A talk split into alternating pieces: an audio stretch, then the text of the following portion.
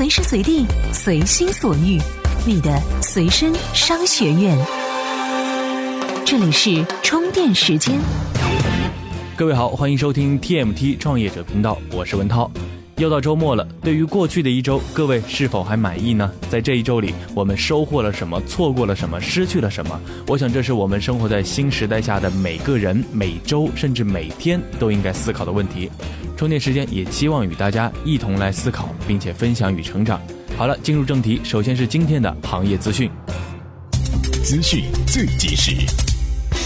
光线传媒发布公告称，中国证监会已经批准公司公开发行总金额为二十八亿元人民币定增股，其中杭州阿里创业投资有限公司认购二十四亿元，上海光线投资控股有限公司认购四亿元。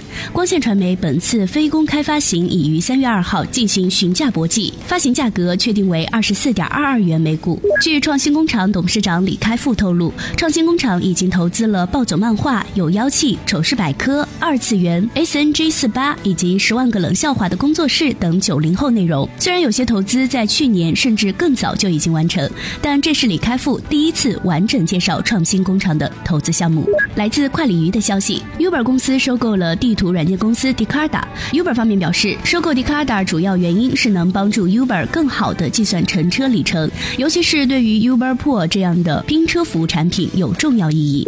社区 O2O 服务平台加生活完成数百万 A 轮融资，投资方为虎同基金、光华红人基金。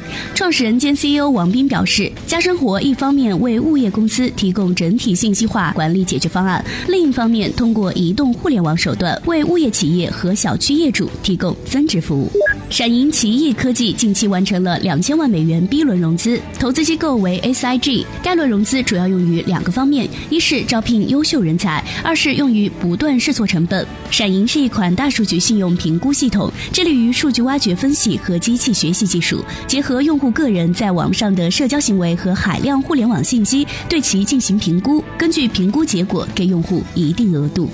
TMT 创业者频道致力于帮助 TMT 领域的创业者。把握时代脉搏，接下来是今天的各项干货。专属于创业者的行动力量和商业参考，充电时间 TMT 创业者频道。昨天有一条这样的消息是充斥了朋友圈和微博：天猫将在三月九号开始实施新规则，今后只有被邀请才能入驻天猫。微博和朋友圈可谓是哀鸿遍野，而其中大多的观点认为，这样一条新规实施会阻碍创新和创业。对于在电商领域创业的朋友们来说，进不了天猫的品牌就不要创业了吗？对此，移动互联网作家 IT 客做出了以下几点分析，来听听接下来给您分享的内容。进不了天猫就不创业了吗？首先，天猫创业的红利期早过了。在淘宝商城时代进去的品牌，多少是享受过一波红利的。但自从改名叫天猫之后，这还是一个创业红利平台吗？显然不是。以天猫今时今日的门槛，显然比较适合土豪创业。真正白手起家的门槛并不低。也就是说，天猫一直都不是一个创业平台。既然天猫一直都不是创业平台，门槛再高又怎么会影响创业呢？线下那么多高端的百货商场，对新品牌基本上都是拒之门外的。也没见影响到创业的环境，这点我觉得根本就是多虑。其次，淘宝的创业时代也过去了。当年马云号召的人人淘宝，让先知先觉的人享受到了红利，成就了诸如韩都衣舍、英曼等品牌。但现在，淘宝想要冒出一个品牌来，恐怕已经没有当年那么容易了。要说容易，现在的大牌当年也不那么容易，都是过五关斩六将来的，也是腥风血雨能够残留下来的。虽然淘宝依然保持近乎零门槛，但一部分流量被天猫分流了，一部分流量被大卖家给垄断了。在茫茫店铺海洋要冒尖儿，恐怕也并非易事。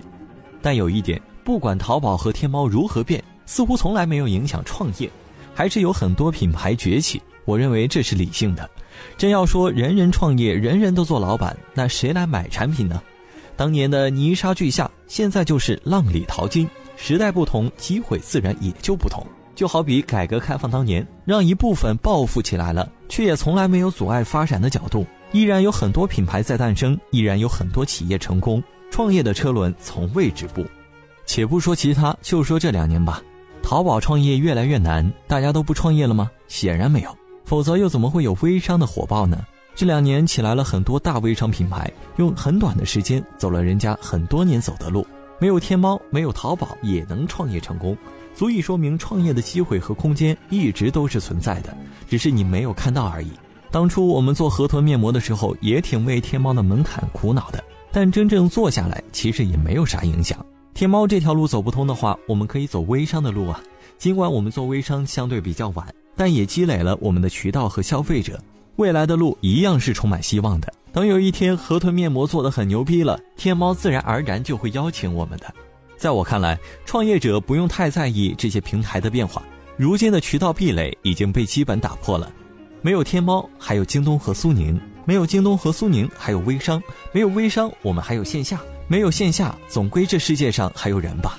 倒是应该多花点心思在产品上，不要想着一味的靠概念忽悠。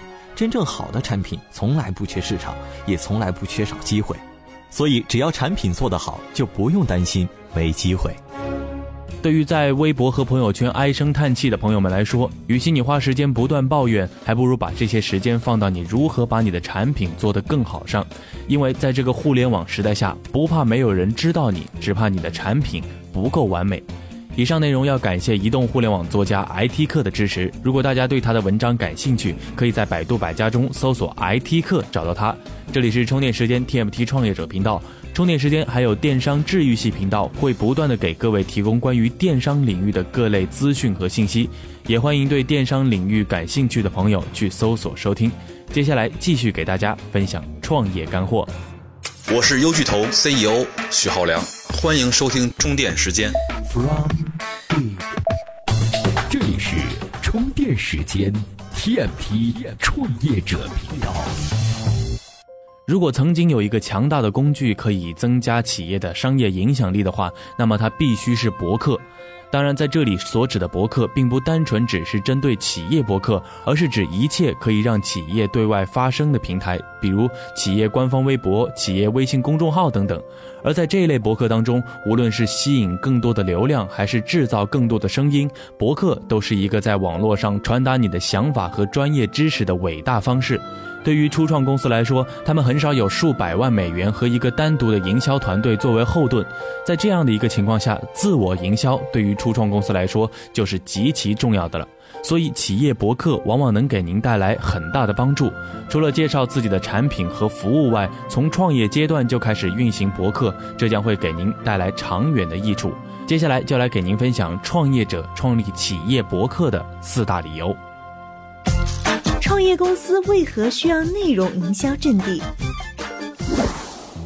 一、产生更多的线索，发掘潜在用户群。为什么我们经营企业？为了迎合尽可能多的人，并提供产品和服务，帮助他们单独或者共同成长。对于越来越多的企业，你需要增加你的用户群，而博客将会帮助你产生更多的线索。博客作为一个企业，可以帮助你在网络上塑造权威，并通过所产生的流量可以导回到你的网站上。你可以使用有效的措施将其转换为长期的线索。你可能不知道的一个事实是，超过百分之六十的企业使用博客获得了比他们的同行更多的客户。使用有效的文字加上诱导性的动作，您可以将定期访问您的博客的游客转换成产品潜在的。用户群，二建立媒体业务，并学会如何更好的讲故事。讲故事是有效沟通的唯一途径。一个强大的故事比所有其他的内容形式可能都更加难以令人忘怀。相信每个人都会进行阅读，企业博客将会是别人了解你和你的公司最好的一个途径。让你的声音、你的创业项目通过讲故事的形式，将帮助你的生意在网上建立自己的个性。博客作为一种内容营销，也会有助于你的品牌建立，也将会帮助你更快的在社交网络上塑造权威形象。每一个业务都会是媒体业务第一。三，精准的定位让你更加了解你的目标受众。通过博客分析，更多的了解你的目标受众，这可以让你更加深入的了解他们的行为。并且适时微调你的产品定位，这些分析也将让你明白如何进行更好的转化，从而提高销售额。四，免费的公关产品，建立自己的品牌个性。博客对创业公司来说会是一个免费的 PR 阵地，企业经常会受到一些来自主流媒体的采访，而建立企业博客，这将会让媒体会主动访问你，这是一个途径，帮助你的创业公司快速覆盖到各大媒体。在这个快节奏的媒体世界，并按照当下的趋势，一个博客可以帮助你时刻保持存在感。不过，现在博客在国内市场来说，基本上已是昨日黄花。虽然现在仍然有不少人拥有阅读博客的习惯，但相比使用社交网络的人，这无疑要少得多。所以，本文的目的并不单纯只是针对企业博客，而是指一切可以让企业对外发声的平台。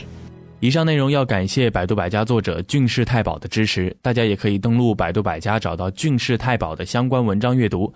这里是充电时间 TMT 创业者频道，在这里充电时间向大家发出邀请：如果你是一个需要不断更新自己知识储备的人，同时也喜欢收听我们的充电时间，也愿意把你的一些故事和经历与同样喜欢我们充电时间的朋友们一起分享的话，在微信公众号充电时间中找到群入口按钮，就可以找到我们的入群方法了。期待您的加入哦！怎么样才能和其他喜欢咱们频道的伙伴们待在一起呢？首先，在微信搜索公众号“充电时间”，进入公众号，选择第三个按钮，点击群入口按钮，然后扫描你所在频道群的二维码，这样你就能随时随地和同频道的伙伴们待在一起啦。这里是充电时间 TMT 创业者频道。对于初创企业来说，最初获得一千位忠实铁杆用户是非常关键的。对于宣传来说，无论是 APP 也好，企业微博还是服务号订阅号也好，进行抽奖和礼品发放来说，都不是获取忠实用户最重要的方式。相信很多企业做类似活动时，也都发现了这样的问题。尽管每次做抽奖活动都会吸引大量的用户参与，但事后证明，用户只是冲奖品而来，并非真正意义上的忠实用户。所以说，光靠砸钱获取用户，并非长久之计，而用户对产品真正认可才是上策。那么问题来了，如何不花钱搞定一千个铁杆用户呢？来听接下来给您分享的内容。如何不花钱搞定一千个铁杆用户？极客帮创意基金合伙人梁莹说：“无论是交易、打单还是处理人际关系中，人分为五度，中间状态是中立，用户可以选你，也可以选别人。从中间开始分开两度，一边是喜欢与不喜欢，另一边是铁杆和敌人。铁杆和喜欢是两个不同概念。比如你做生意善于曲意奉承，投其所好。”对方会喜欢你，但只能跟你做小生意。铁杆用户未必喜欢你，但他一定相信你。我把铁杆定义为重度用户。反过来说，不喜欢是指你不喜欢某些特性。有人喜欢吃辣，有人不喜欢吃辣。敌人是指你竞争对手的铁杆。所以，当我们面对用户时，不是简单的面对粉丝和铁杆两维用户，而是面对喜欢不喜欢无所谓敌人和铁杆五维用户。为实现不花钱找到一千个铁杆用户，我认为做产品定义时必须首先服务重度用户。为何重度用户？比如快餐店一份盖浇饭卖十五元，主要面对年轻人。它的优势是米饭两倍于其他快餐店，保证年轻男生吃饱。他们觉得这家快餐店不错，但女生不觉得饭量充足是件好事，除非和男生一起吃饭。快餐店用这样简单一招赢得重度用户。我发现大量创业者不成功在于产品仅服务一般用户，他们无法卡死用户痛点，只有得到重度用户的认可才有意义。重度用户对产品有较高需求，他们会尝试各种产品。如果遇到满足需求的好产品，很容易产生强口碑。而中间派用户不会为产品带来口碑传播。在产品场景设计中，绝大多数情况下用户并不饥渴，他们属于中间派，因为有无数替代品供他们选择，无数小零嘴总会喂饱他们。即使用户没吃过瘾，也不至于饥饿。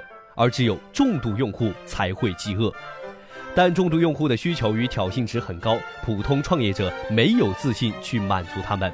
比如饭店老板不敢开给美食家，他们往往在街头随便开一家快餐店，简单认为总会有人来吃饭，但结局一定是死，因为他根本没想过谁是饭店的重度用户。对于初创企业来说，获取前一百位铁杆用户，必须得找到你产品是否真正解决了市场的痛点。但对于不同的行业，又有着不同的方法去获取这一千位用户。今天您在节目中回复“铁杆用户”四个字，会给您看到大姨妈 APP 创始人柴可以及微创新研究中心创始人金错刀对于这个问题的分析和看法。以上内容要感谢微创新研究中心创始人金作刀先生提供。这里是充电时间 TMT 创业者频道，各位，我们下期再见。这里是 TMT 创业者频道。